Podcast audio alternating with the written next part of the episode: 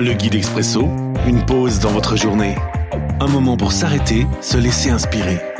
Chaque jour, un court texte biblique, un commentaire et des pistes de réflexion.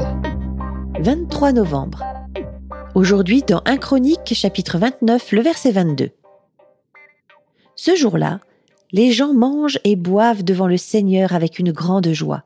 Pour la deuxième fois, il désigne Salomon, fils de David, comme roi. Il le consacre pour être leur chef au service du Seigneur. Il consacre aussi Sadoc comme grand prêtre. Établir les autorités. Une réflexion de Priscille Greffeuil.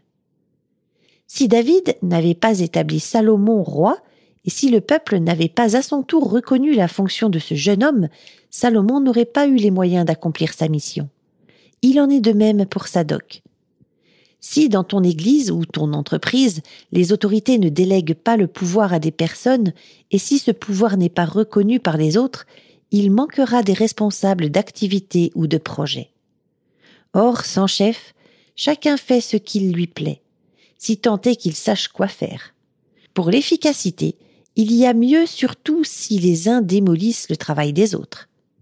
Et toi, délègues-tu ton pouvoir? Reconnais-tu le pouvoir de l'autre ou n'en fais-tu qu'à ta tête? Prière. Seigneur, aide-moi à déléguer mon pouvoir et à me soumettre à celui des autres.